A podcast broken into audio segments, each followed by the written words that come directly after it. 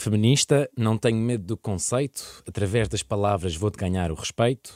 Não quero palmas apenas pela iniciativa, admiração na avaliação, só se merecida. Hum, isso é mesmo das calendas, foste ao baú.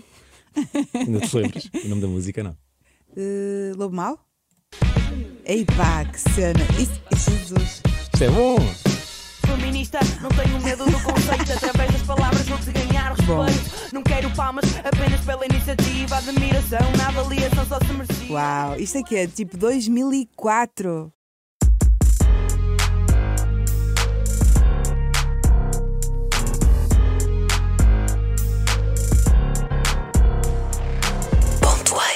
Sizigi é a minha primeira banda. Explica-me o nome. Sizigi. quer dizer três corpos astrais alinhados. É quando três planetas ou outros, outros astros, tipo uh, a Lua, o Sol e a Terra, se alinham.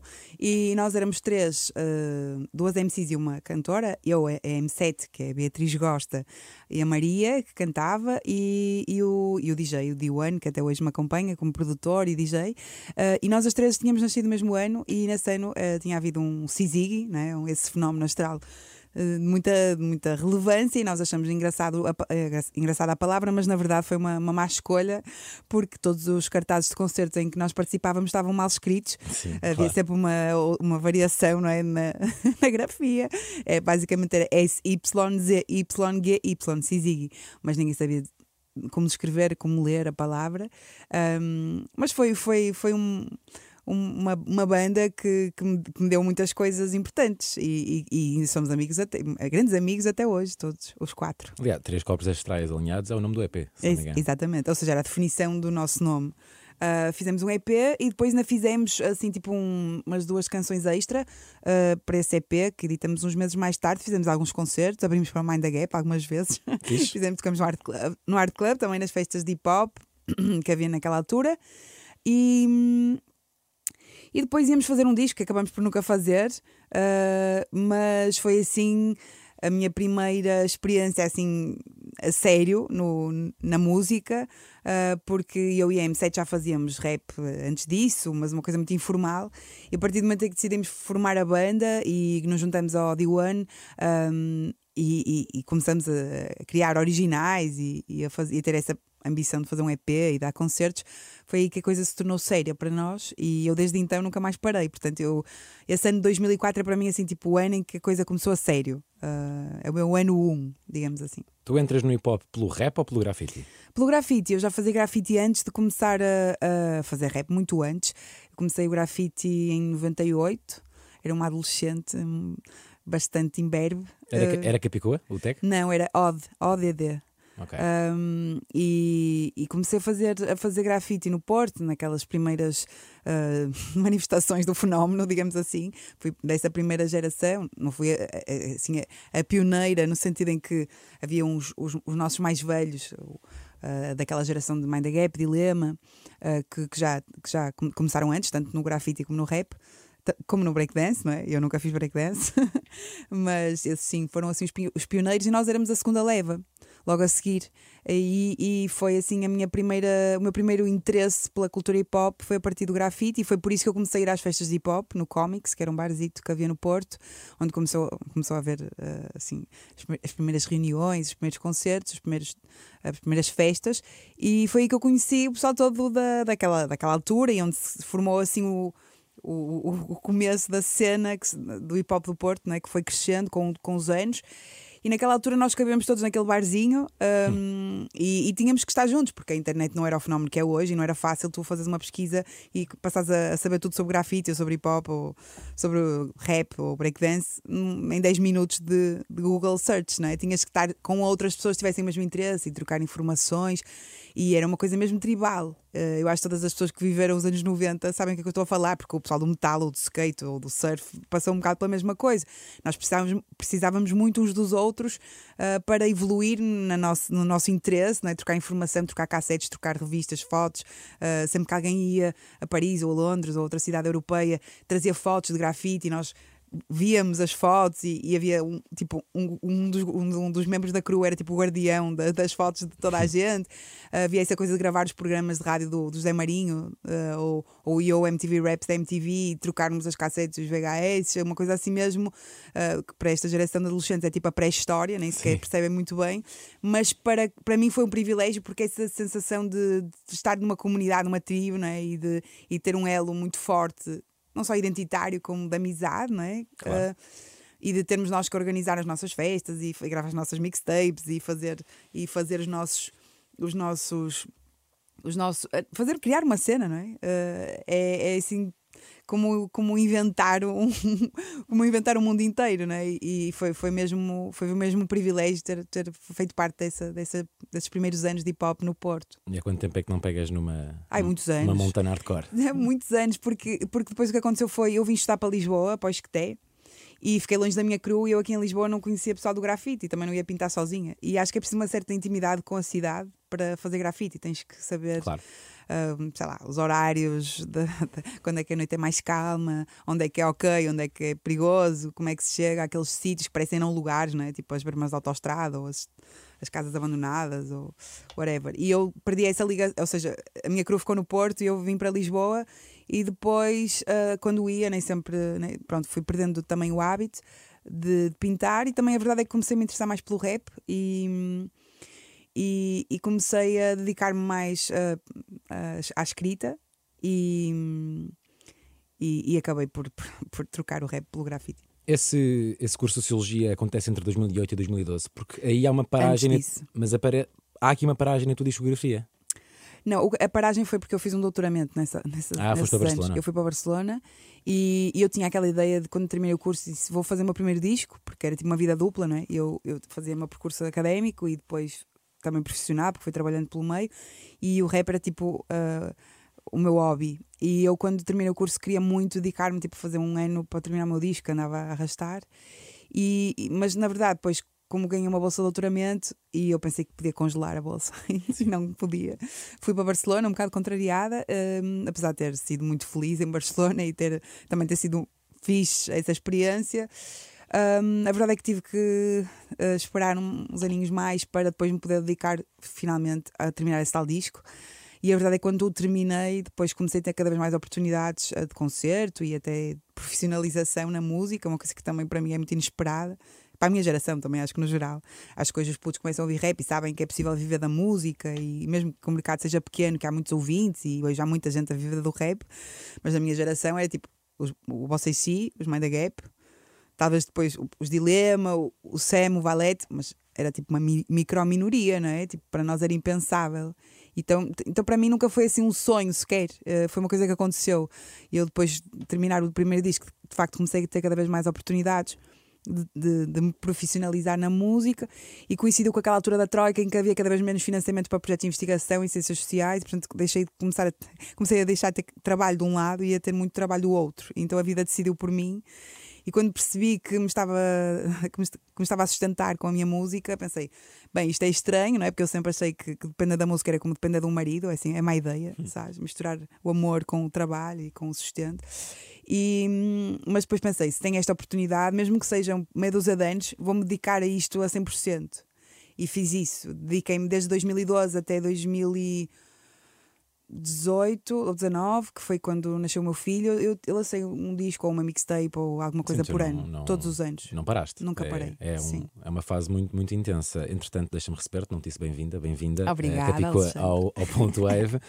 É muito prazeroso uh, perceber que desde o início das primeiras documentações da tua carreira que aparece ao lado da, da Marta, da Marta Sim. Bateira a quem a Beatriz gosta. Sim. Isto porque geralmente nós damos muito valor quando vemos uma relação conjugal duradoura, mas não damos tanta importância a uma amizade de longa data que também tem obstáculos e também uh, merece dedicação.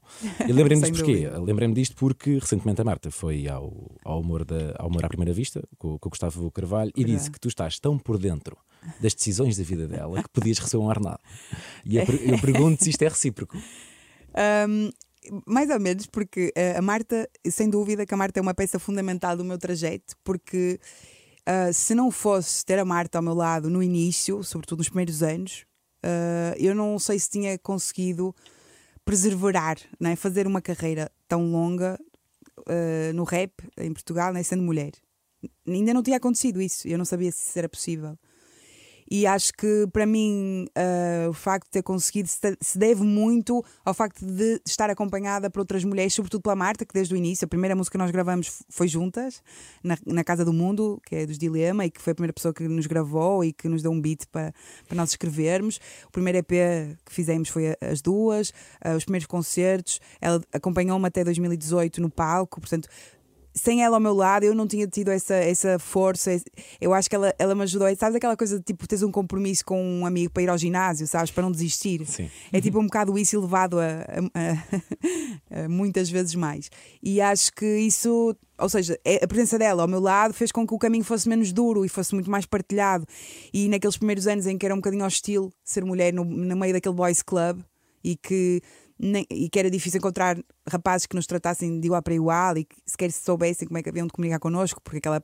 Menos, eu não sei como é que é hoje com os putos, mas normalmente o pessoal do hip hop, os rapazes do hip hop não, não, normalmente não têm amigas, não é? São, vivem muito entre, entre rapazes e, e, e às vezes nem sequer é uma, por uma questão sei lá, de, não, não, não é que haja um machismo declarado, muitas vezes é só um estranhamento, sabes? Tipo, e, e isso sentia-se muito na nossa adolescência.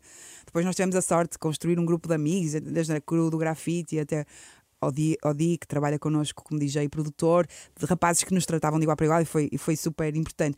Mas estarmos juntas e depois também termos conhecido a Eva, a Rap Diva, a Tamin, ou seja, de encontrar outras mulheres que, que, que, que estavam no, na tribo e que sabiam um, e que podiam partilhar connosco aquela, aquela, aquela aquele espaço estranho que nós ocupávamos, fez com que fosse muito mais fácil. Portanto, a Marta é sem dúvida uma das razões pelas quais eu consegui fazer aquilo que parecia impossível, que era fazer uma carreira longeva sendo mulher no rap em Portugal.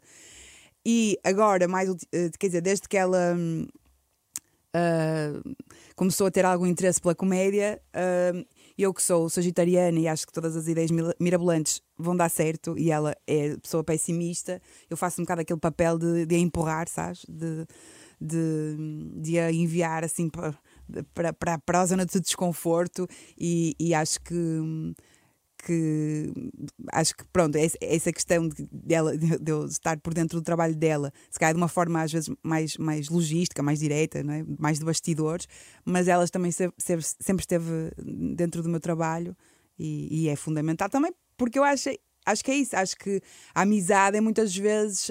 Hum, é, é fundamental, sobretudo na amizade que, que, vem da adolescência até a idade adulta, também é muito daquilo que nós somos, não é? Molda-nos claro. muito.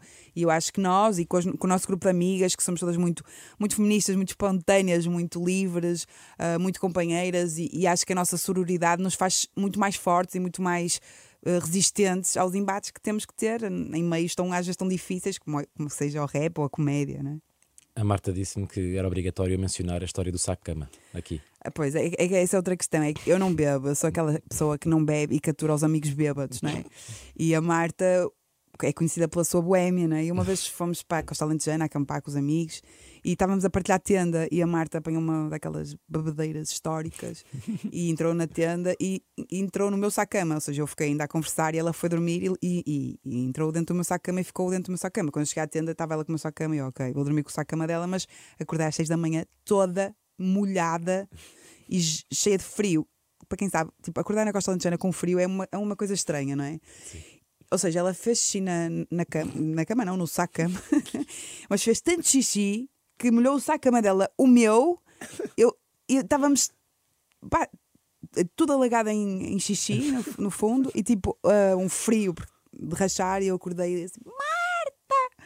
Sabes? Tipo já chateada, né? para não dizer pior. E, um, e pronto, é a história de que houve um, um dia, uma madrugada Sim, de agosto, que eu acordei cheia de frio na Costa Lentejana porque estava com o xixi da Beatriz Gosta até ao pescoço. Mas ela autoqueimou-se, porque também me disse ah, que era ela... giro mencionar o, o ponteiro da gasolina do carro. Ah, pois, a Marta, a Marta tem um problema que ela, ela não consegue conduzir. Eh, ela tem a carta, mas não. Sim. Ou melhor, consegue. Ela já houve alturas em que ela teve que conduzir e, e conduziu, mas, mas é, é mesmo uma coisa que se evita. E houve uma vez que ela estava desesperada e telefonou-me e assim: Oh, ainda não percebo. Eu pus gasolina no carro, mas o ponteiro está mesmo em baixo, mas está tipo abaixo de zero. E eu, Marta, mas o carro está ligado? E ela, não. E eu, então se calhar é isso. Sabes, tipo, é cena, cenas à Marte. Bom. Ou seja, as histórias da Marta são sempre eh, esta cena. Eu sou tipo o, o grilo falante e ela é o Pinóquio. Giro. tu, na Casa de Campo, que é uma belíssima música, Obrigada. dizes que queres cultivar mais do que conhecimento. Sim. E entre outros exemplos, no dia 5 de julho de 2014, colheste a primeira cenoura da tua horta. É verdade, tu foste ao meu Instagram, mas, mas para lá. Sim, fui, fui à cave. O, o que é que encontramos mais uh, pela tua horta? Olha, neste momento a minha horta está selvagem. Uh, este ano com criança e vida complicada, não, não tenho ainda a horta em bom estado, mas normalmente conseguimos encontrar muitas, plantas, muitas ervas aromáticas, tudo que é salada, tipo rúculas, alfaces, uh, tomates, uh, pepino, algumas berinjelas, podes encontrar uh, acelgas, framboesas, eventualmente o normal dentro das possibilidades de uma horta pequena, não é? Tipo, Acho que já tem uma boa variedade. Não, sem dúvida Morangos também, podes encontrar, camomila, coisas assim do género. Mão Verde vem deste espaço. Sim, Mão Verde veio do. Pronto, o desafio de fazer música para crianças, que é uma coisa que eu nunca pensei fazer também. E quando me convidaram para fazer uma temporada de espetáculos no São Luís, em Lisboa, para, para crianças, eu achei que tinha que escrever um repertório de raiz, porque achei que, pronto, uma música ou duas podia servir das minhas, mas o resto também não era propriamente muito apropriado, então uh, decidi fa falar sobre ecologia, sobre alimentação, sobre agricultura, sobre esses temas que tinham muita presença no meu cotidiano e nas minhas, nas minhas preocupações sociais, mas que ainda não tinham tido esse protagonismo na minha, na, na minha música para adultos, só uma coisa pontual.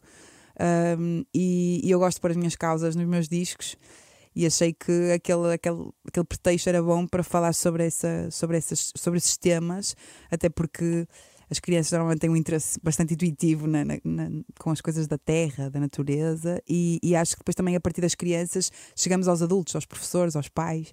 Então era uma forma de espalhar a mensagem de uma forma solar, divertida, que não fosse moralista nem panfletária, mas que fosse que se infiltrasse. E acho que até hoje, correu super bem e já fizemos um segundo disco livro. Eu, disse, eu digo sempre lisco livro porque Sim. são indissociáveis. Uh, fizemos muitos concertos, temos feito, aliás, muitos concertos e, e, é sempre muito, muito fixe tocar para uma plateia de crianças porque eles dançam como se ninguém estivesse a ver, não é? E não há nada mais punk do que isso. É fácil identificar eh, diferenças entre escrever e atuar para crianças e adultos? Sim, é óbvio que, ainda para mais no meu rap, assim, às vezes muito ou muito emocional, ou muito poético, ou muito político-social, não é? Uh, no, no, na escrita para crianças eu tenho que resgatar o Peter para interior e, e, e, e, se calhar aquilo que me ajudou foi eu tenho desde sempre, desde, desde, antes, de saber, desde antes de saber escrever, eu já tinha uma relação muito lúdica com, a, com as palavras. Eu gostava de lenga-lengas, de, dizer palavras ao contrário, de, de, de, de jogos de palavras, não é? de duplos sentidos. O meu humor tem muito a ver com isso. E, eu, eu tentei fazer, fazer esse, esse esse resgate de, de, do formato da lenga-lenga e a partir daí divertir-me a construir letras para crianças que resgatassem esse imaginário ligado à terra, aos insetos, às plantas, mas com esse, com esse desafio técnico que para, para quem gosta de escrever como eu é desafiante de, de trabalhar a lenga-lenga. E, e, e, pronto, e, e procurar um, uma sofisticação métrica, tipo uh, também as aliterações, a, a, musicalidade, o ritmo, não é? porque as palavras são melódicas e as, as consoantes são percussivas e tu consegues fazer, uh, consegues brincar com isso. E, e, e, então, se eu não estou a divertir, se eu estou a brincar, acho que as crianças também são divertir. E, e é também um resgate da minha infância, porque eu de facto sempre, sempre, sempre gostei disso.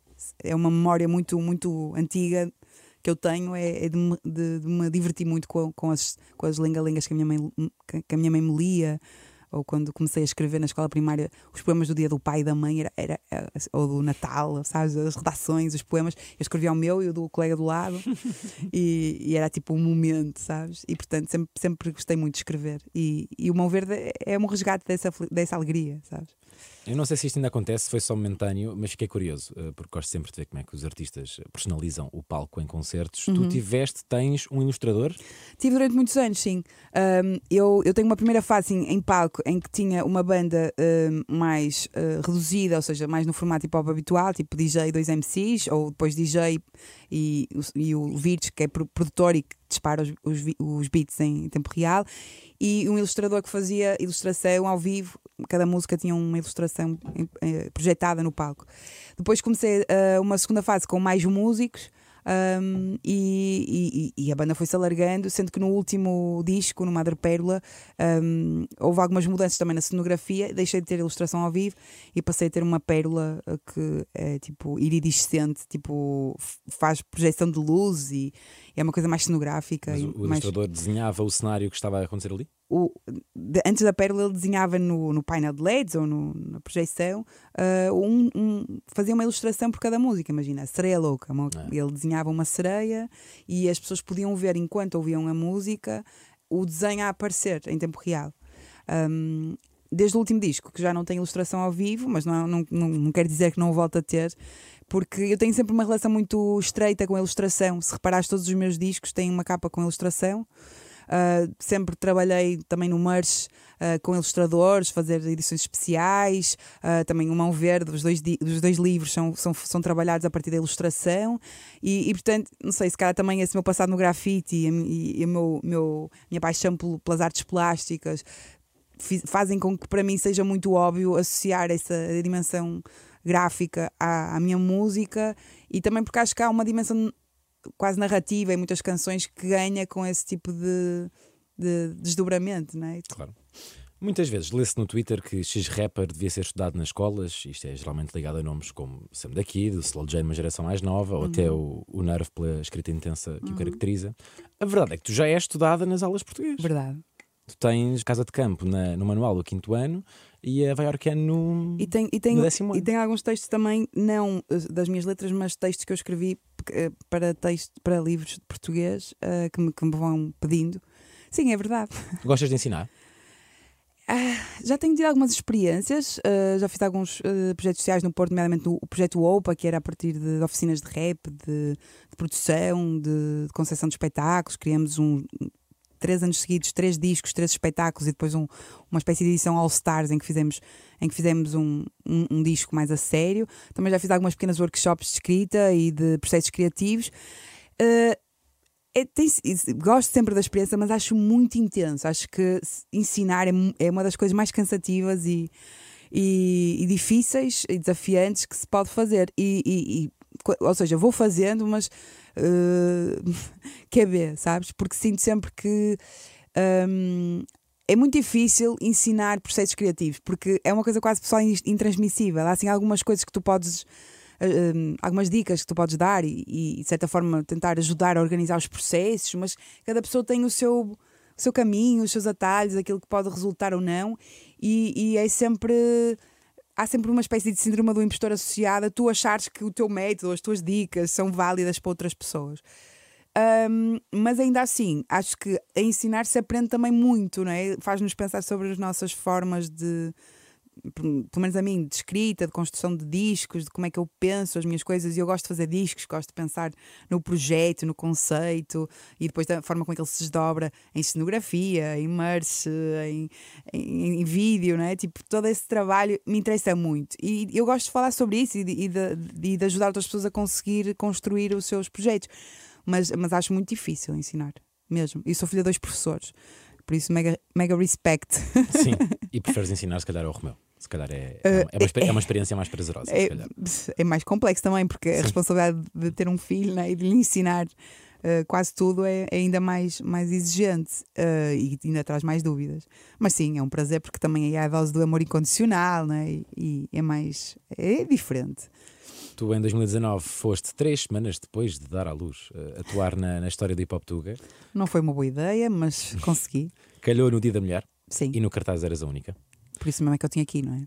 Entretanto, já houve outra edição com a Neni. Felizmente. No, no, cartaz contigo. Eu pergunto se este desequilíbrio acontece por serem muito menos mulheres neste meio ou por outros motivos. Uh, o, o que é? O desequilíbrio nos cartazes Sim, ou no geral? O número, o número de, de, de, homens a atuar. Ah, era tipo 38 versus 1, não é? Tipo, eu nesse ano eu tive que ir porque senti que ainda para mais era um dia da mulher, era, era, era impossível eu faltar porque ia haver um vazio que era demasiado gritante e, e fui.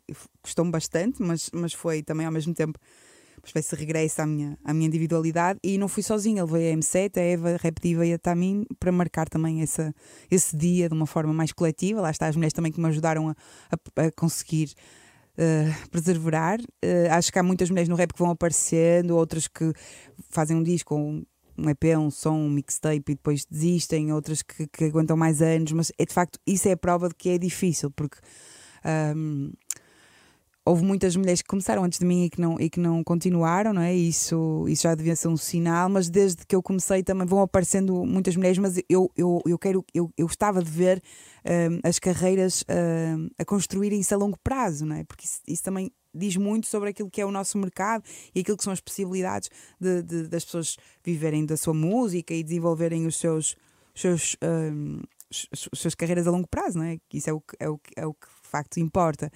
Uh, e hoje vejo, claro, muito mais mulheres a fazer rap. Acho que a próxima, esta, esta nossa nova geração, um, de, quer de rappers, quer de, de, consumidores de rap, é muito menos preconceituosa em relação ao rap feito por mulheres. Isso acho que é óbvio.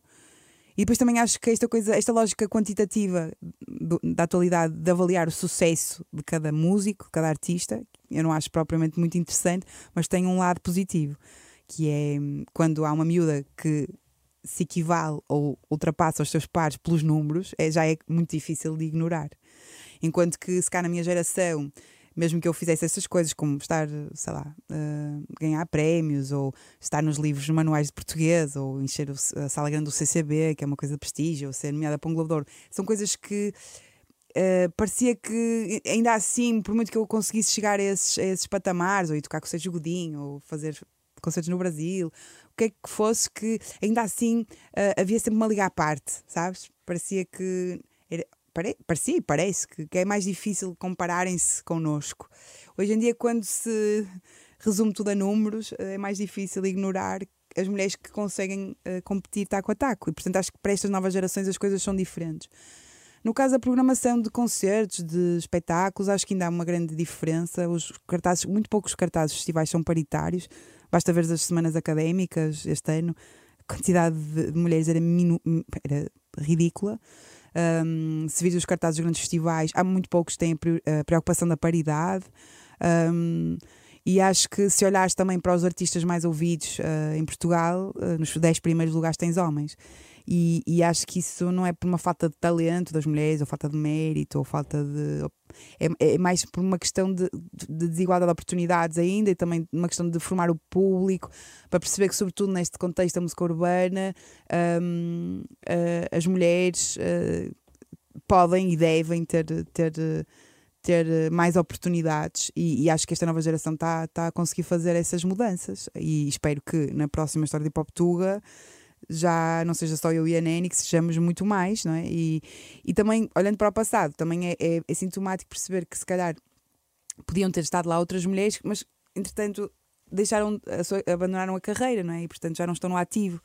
E isso também é uma coisa que, que me entristece, não é? Porque acho que não é só aparecerem mulheres no rap, é, é, é continuarem a, a, a, construir a sua carreira 10, 15 anos depois, sabes?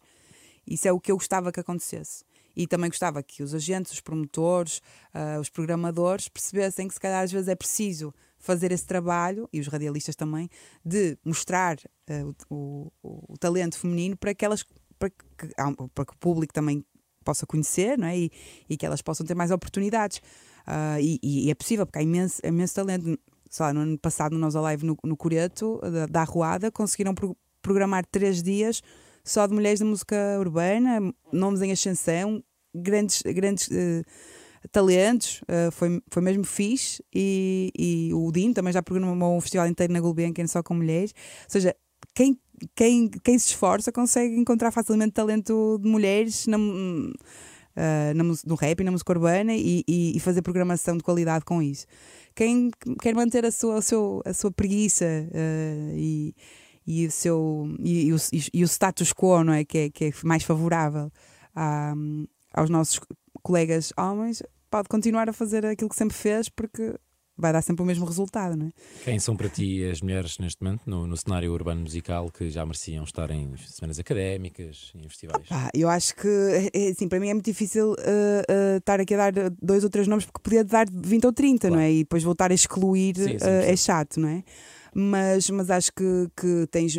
Que é só estar atento, sinceramente. Acho que uh, nos últimos 5, 10 anos tem aparecido muita coisa fresca, interessante e que e, e, e, cuja longevidade em termos de carreira depende das oportunidades que nós formos capazes de dar, não é? E, e nós, quer dizer, nós, uh, sobretudo os agentes culturais, os radialistas, os programadores, os jornalistas, uh, os, os, agentes, uh, são essas pessoas que têm que fazer também o trabalho, porque senão, porque senão o que vai acontecer é vai, vai, vai demorar ainda muitas gerações a chegarmos a um patamar de igualdade. Um, e, e, e, acho que, claro, cada vez há cada vez mais mulheres a trabalhar, a trabalhar nas agências, nas editoras, na rádio, né? mas se nós não, tivéssemos, não tivermos essa consciência né? de, histórica e de género não é? e não, não tivermos essa capacidade de de, de, de, puxar umas pelas outras e valorizar o trabalho de outras mulheres, as coisas vão se perpetuar como, como estão, que é no parâmetro de desigualdade. E já não estou a falar sequer dos cachês, porque se nós fôssemos fazer um levantamento, Sim. aí também íamos ver uma grande discrepância. Portanto, eu acho que nós temos de ser muito conscientes desta desigualdade, que é para ativamente lutar contra ela. E vamos lutar contra ela se consumirmos música feita por, pelas nossas uh, artistas nacionais, se formos aos concertos, não é? se apoiarmos, se comprarmos merch, se mostrarmos aos amigos, partilharmos, se sugerirmos às, ao, aos programadores da, do nosso município ou dos nossos festivais que, que a chamem, não é? Dando-lhes números, não é? Streamings e views e seguidores, porque hoje é isso que conta, não é? É a ditadura do algoritmo uh, e airplay.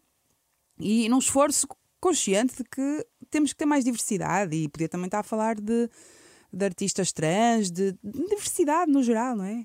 Uh, e, e, acho que isso, isso é mesmo muito importante porque ganhamos todos. Ganhamos todos e todas e todos. Pergunto agora se depois do, do Cartas a Jovens Poetas se continuas a receber muitas mensagens. Uh, recebo menos, uh, porque as pessoas acho que aqui bastante uh, acho que respondi bastante a várias questões, porque de facto aquilo, aquela, aquela música é mesmo uma resposta genuína à, à, maior, à maior parte das, das, mensagens que me enviavam, e agora às vezes me enviam, eu deixo o link da música, que me facilita. mas de facto, hum, muitas vezes me falam dessa canção. Uh... É uma canção muito útil. Obrigada, mas eu acho que é, é sobretudo muito sincera, porque. Hum, porque eu sempre tive essa. Eu, eu tenho muita, muita gratidão, sobretudo com, com os Dilema e com o mundo em particular que criou a cena do Porto, que, não é, que, que nos deu o primeiro beat, que nos gravou, que, que organizou os concertos. Ou seja, essa ideia do MC também como uh, naquela rima do, do mundo que ele diz, incentivando os putos como mandam as leis, sabes? Uh, essa coisa do, do MC também como um mentor, como um dinamizador, um multiplicador da cultura, da cultura hip hop, não é? De, de, de, trazer informação e partilhar informação com outras gerações, é uma coisa que para mim sempre. Pela gratidão que eu tenho com a geração que veio antes de mim, sempre me fez muito sentido e tentei ir fazendo isso de várias formas ao longo dos anos. E, hum, e essa carta é um bocadinho tipo o resumo daquilo que eu fui tentando partilhar com diferentes pessoas em diferentes contextos, seja na, na, tal, nas, nos workshops, no, nos projetos sociais, nas redes sociais respondendo a mensagens, uh, no Conselho da Tribo, que é um grupo que eu criei de, de, mulheres do rap, que hoje em dia funciona em autogestão no WhatsApp e elas também já colaboram muitas umas com as outras e e portanto, acho que de muitas formas, acho que se todos nós fôssemos mais catalisadores não é, da, da, das oportunidades das próximas gerações, uh, isto seria muito menos, muito menos difícil. Acho que já é, nós temos um mercado muito pequeno e há muitos gatekeepers, há muito síndrome de porteiro de discoteca, sabes?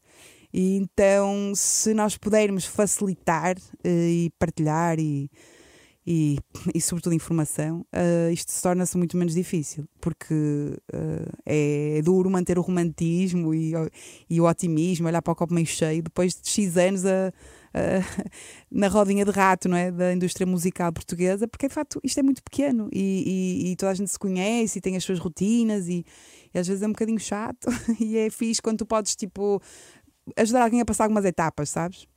É, eu, eu também acho que muitas, muitas pessoas me ajudaram ao longo do caminho e tipo, isso foi, foi fixe, foi importante.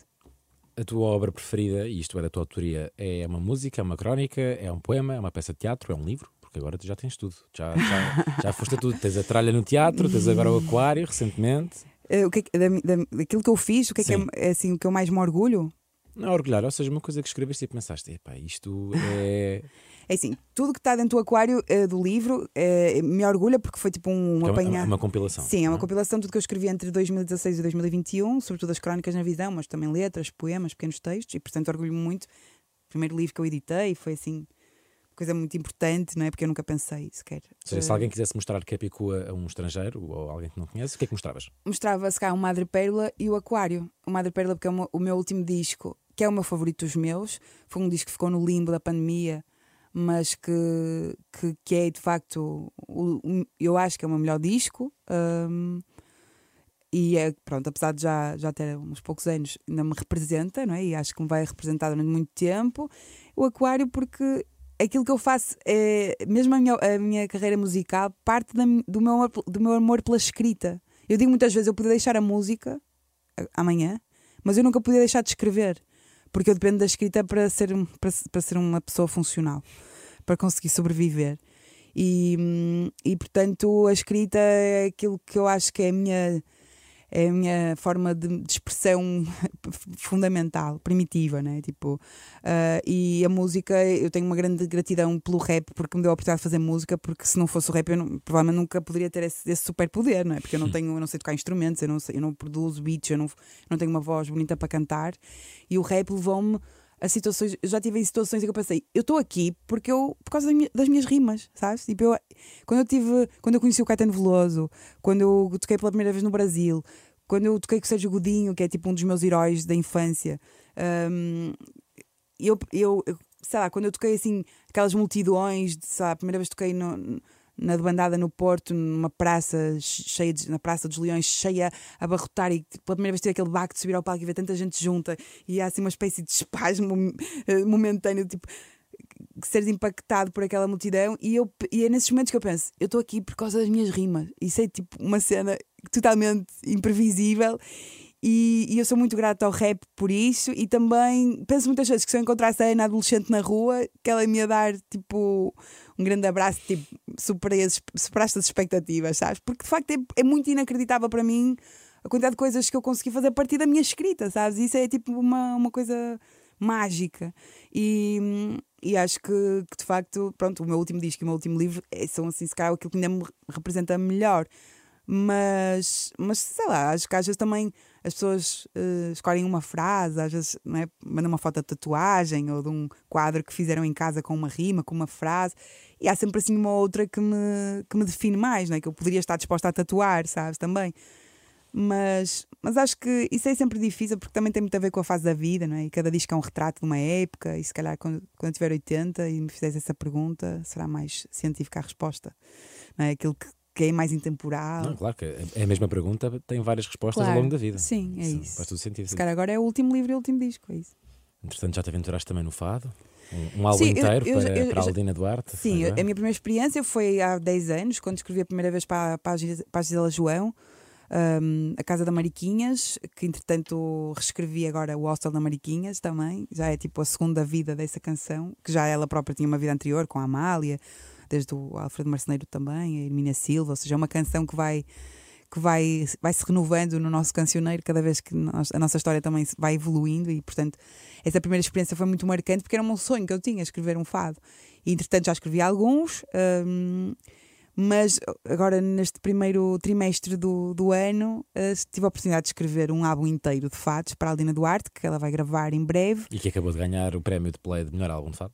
Não, esse, não esse foi o anterior dela. Sim, sim, sim. O, sim, sim, sim. A Aldina ganhou o, primeiro, ganhou o prémio pelo seu último disco, melhor álbum de fado, mas o nosso álbum, que está em, em gravação. Ainda, ainda, vai ser gravado, ainda vai ser gravado. Sim, o, o, o que aconteceu foi que ela, ela uh, andava-me a desafiar para, para escrever para ela. E ela é uma pessoa assim, tipo eh, super intelectual do fado, conhece todas as, as estruturas, todas as regras e, e, e basicamente ela fez tipo uma workshop privada, não é? Cada semana tínhamos uma, uma aula por Zoom em que ela me ensinava tipo uma estrutura métrica ou, ou algumas canções. Uh, aquelas regras clássicas da escrita do fado e o trabalho de casa eu fazia para ela. Então estamos uh, agora, eu escrevi-lhe 11, 11 letras de fado para fados tradicionais e ela agora vai gravar. Sim, nunca tinha feito um disco inteiro de fado. Um, e, e foi, foi uma experiência mesmo fixe. E, aprendi imenso. E acho que o fado e o rap têm muita coisa em comum. Essa coisa de. Pronto, obviamente são. Uh, vêm meios mais periféricos e, e, música urbana, também muito ligada à, àquilo que é a identidade da, de, cada, de, de, cada cidade, né? tipo, o rap também assume muito a, a identidade de cada, de cada território em que, em que vai crescendo e, e, e, obviamente o fato está muito ligado a Lisboa, à Boémia, essa coisa mais na origem mais marginal e que vai crescendo a partir da margem até se tornar a canção da cidade, mas também tem uma coisa que, que eu acho que é fundamental para, neste sentido de identificação, que é os fadistas são como os rappers no sentido em que eles cospem as palavras. Eles não estão a cantar, eles estão a cuspir, sabes? E, e as palavras vêm com uma força, com uma atitude, com uma, intensa, uma intensidade e uma intenção que é muito parecida uh, e com a qual eu me identifico muito, porque o fato também não é música de fundo, é? É, é? exatamente como o rap. Nós não queremos ser música de fundo, nós estamos a interpelar quem nos ouve e estamos a, a cuspir discurso direito é? para, para, ter um impacto, para ter um impacto emocional. E se esse impacto não existir, aquilo não funciona, é tipo, é vão, aquilo não é música de elevador. E, e, e nesse sentido, eles respeitam o poema, e eu, eu, eu acho que, tanto no rap como no fado, o poema é mais importante e se não há poema, não há rap, não há fado. Uh, e isso é uma coisa que eu acho que é muito óbvia nessa ligação. Capicua, o que é que não conseguimos encontrar no quadrado perfeito? Ai, tanta coisa. Eu acho que hum, tá, o quadrado perfeito é muito chato uh, nas redes sociais. Para quem não sabe, o meu último disco tem uma música chamada Quadrado Perfeito, que é uma espécie de crítica irónica à, à, ditadura do algoritmo e esta ideia de que podemos, sei lá, exercer cidadania na, nas redes sociais, podemos vender o nosso peixe, podemos, uh, sabes, tipo, olhar para o mundo, absorver informação, podemos fazer tudo. Uh, só que depois é uma coisa muito enviesada, muito, muito filtrada, muito, muito interessante, muito quantitativa, muito competitiva, muito fake. E então, mas ao mesmo tempo dependemos muito, cada vez mais delas, né? das redes sociais, porque só muito poucas pessoas é que podem dar ao luxo de não ter redes sociais, né? só tipo o Ricardo Araújo Pereira Exato. e mais um ou outro ermita. Um, e portanto acabamos todos por ceder à ditadura do, do quadrado perfeito ou do algoritmo. E, e, é um bocado chato. Uh, e portanto, o que é que não há? há tanta, falta tanta coisa no quadrado perfeito. Acho que falta um bocadinho mais de, de espontaneidade, de hum, poesia, de, de liberdade, né? liberdade criativa. Acho que também falta um bocadinho de tempo, no sentido em que, pelo menos para os artistas, para os músicos em particular, se tudo demora. Quer dizer, o que eu sinto é que o tempo da arte, o tempo que precisas para criar, é cada vez mais distante do tempo do mercado. E, e o tempo do mercado é o tempo das redes sociais, que é tipo um átomo de atenção, um, um ápice, sabes? E, e esse desencontro é muito angustiante, porque mesmo para as pessoas que, que estão a tentar jogar o jogo, que não é o meu caso, um, estás sempre numa roda de rato, não é? Sempre tens sempre lançar coisas novas, sempre a alimentar o algoritmo, sempre a postar, sempre, a, tudo, é sempre tudo muito épico, é tudo muito emocional, é tudo tem que sabes, tens de estar sempre a, a, tentar gerar interesse, engajamento, sempre olhem para mim, olhem para mim, a competir com a tosta da abacate, a competir com o cãozinho, a competir com a tua prima de biquíni, a competir, sabes? É tipo, é muito cansativo. E depois estás a fazer, não sei dois, três anos a fazer um disco, o disco dura um ápice nessa, na ditadura da novidade, não é? E é o teu disco, é a tosta de abacate, é a tua prima de biquíni, é um cãozinho. E é tipo, tudo tem mesmo valor, no sentido em que é tudo um scroll down infinito. E tu estás ali, tipo, olha para mim, olha para o meu disco, olha para o meu disco. Mas tipo, é uma coisa muito inglória, porque é como se antes as pessoas tivessem, os artistas, né, criassem os seus discos, os seus filmes, os seus livros, e depois, a partir desse interesse das pessoas pela obra, as pessoas tivessem curiosidade perante o artista, né? querer saber mais, uma espécie de aura de mistério. E hoje é o contrário, tu parece que tens que criar uma, uma ligação quase de intimidade com a tua audiência para que ela depois esteja disposta a ouvir a tua música, ou ir ver o teu filme, ou ler o teu livro. Então é tipo, é o jogo vir ao contrário, é meio perverso porque tu tens que abrir um bocado a tua, a tua intimidade, a tua vida, os teus filhos, os teus cães, a tua casa, sabe, a tua, a tua hora no ginásio, o que tu comes, tipo pá, eu não estou assim tão disposta a fazer esse, a jogar esse jogo, então é meio desconfortável. Depois também se não alimentas o algoritmo, também tens cada vez menos alcance e andas tipo X tempo a criar um, um número de seguidores né, que supostamente para, a tua, para o teu trabalho, mas os seguidores não são teus, são do Facebook ou do Instagram ou do Twitter e eles é que gerem o alcance né? e tu ficas ali tipo completamente. Eh, parece que há uma parede no meio entre ti e o teu público, mas também já as outras alternativas foram queimadas, porque hum, com a, o, o advento das redes sociais, sobretudo desde a pandemia em que vivemos dois anos só, exclusivamente dentro do quadrado perfeito, né? Os mídias que falavam de cultura são cada vez menos, não é? Há cada vez menos uh, redações, uh, gente nas redações de cultura, cada vez menos rúbricas, cada vez menos programas, cada vez menos publicações. Uh, ou seja, se tu quiseres com, comunicar com o teu público, vais ter um espetáculo, ou, ou investes em marketing puro e duro, né? em cartazes, e, e mupis e anúncios, e pagas por publicidade, ou então, como é que tu vais, sabes? Tipo, se não, se não tens as redes sociais ficas meio a falar para o vazio. E é perverso porque tens que jogar o jogo, senão não existes. E o jogo é muito cansativo para muitas pessoas mesmo. Eu vejo muita gente oprimida por, essa, por, essa, por essa roda de rato. Mesmo quem está no topo do, do, da cadeia alimentar está permanentemente exausto a tentar andar atrás de uma coisa que é impossível de acompanhar, que é esta ditadura da novidade, não é? que é um, um disco uma semana já toda a gente já, já sabe, in there, done that, next, sabes? E tu estás tipo dois anos a fazer um disco para durar dois minutos no, no, na atenção das pessoas. Se não te importares, quando for um concerto eu vou usar o quadrado perfeito para partilhar. Ai, claro que sim, então faz parte. Uhum. Eu, aliás, na música eu critico, mas depois digo, mas como tem que ser, não se esqueçam de fazer like no post, subscrever o canal e ativar as notificações. Ironicamente dizendo que, pá, obviamente que também temos que jogar o jogo, né? E de uma forma ou, ou de outra, mesmo que eu tenha uma forma mais. Que, quer dizer, que respeite também os meus limites, eu, eu estou nas redes sociais, não é? Se procurarem, eu estou lá. E no dia 13 de maio estás em Vila Franca de Xira, no dia 20 de maio em Barcelos, no dia uhum. 1 de junho para anunciar, 10 de junho em Espanha. Sim. Muito obrigado. Obrigada eu, Alexandre, foi um prazer. Passou a voar. O prazer foi todo meu. e obrigada por teres ido aos arquivos. É raro fazerem essa arqueologia, foi giro. Um Gostei muito. Ainda foste falar com a Beatriz Gosta. Obrigada. Fui coitada.